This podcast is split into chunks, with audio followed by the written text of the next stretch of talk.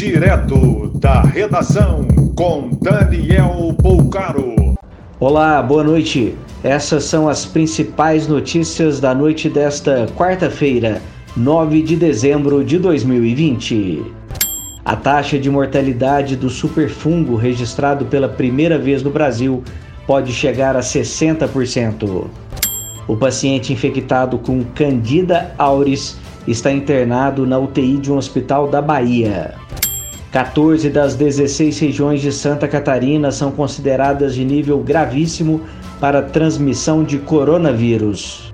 A Prefeitura de Belo Horizonte anuncia acordo para a compra da vacina chinesa do Butantan, a Coronavac e também da Pfizer.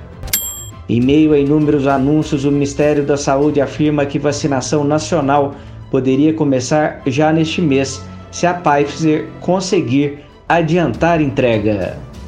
Bolsonaro deve confirmar nas próximas horas a demissão do ministro do Turismo, Marcelo Álvaro Antônio, após mensagem com crítica ao secretário do governo, Luiz Eduardo Ramos.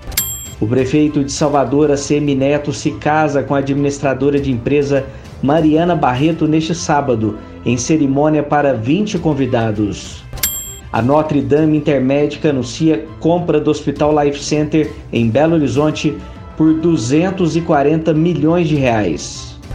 Pistola e revólver entram para a lista de produtos que podem ser importados com taxa zero. A medida começa a valer dia 1 de janeiro.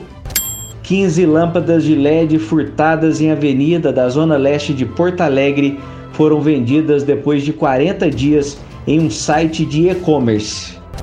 Mais informações no site da redação.com.br. Você ouviu direto da redação com Daniel Bolcaro.